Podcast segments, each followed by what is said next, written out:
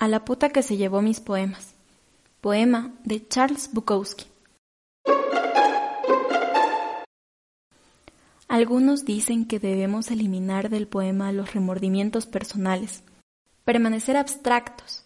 Hay cierta razón en eso, pero, por Dios, doce poemas perdidos y no tengo copias. Y también te llevaste mis cuadros, los mejores. Es intolerable. ¿Tratas de joderme como los demás? ¿Por qué no te llevaste mejor mi dinero?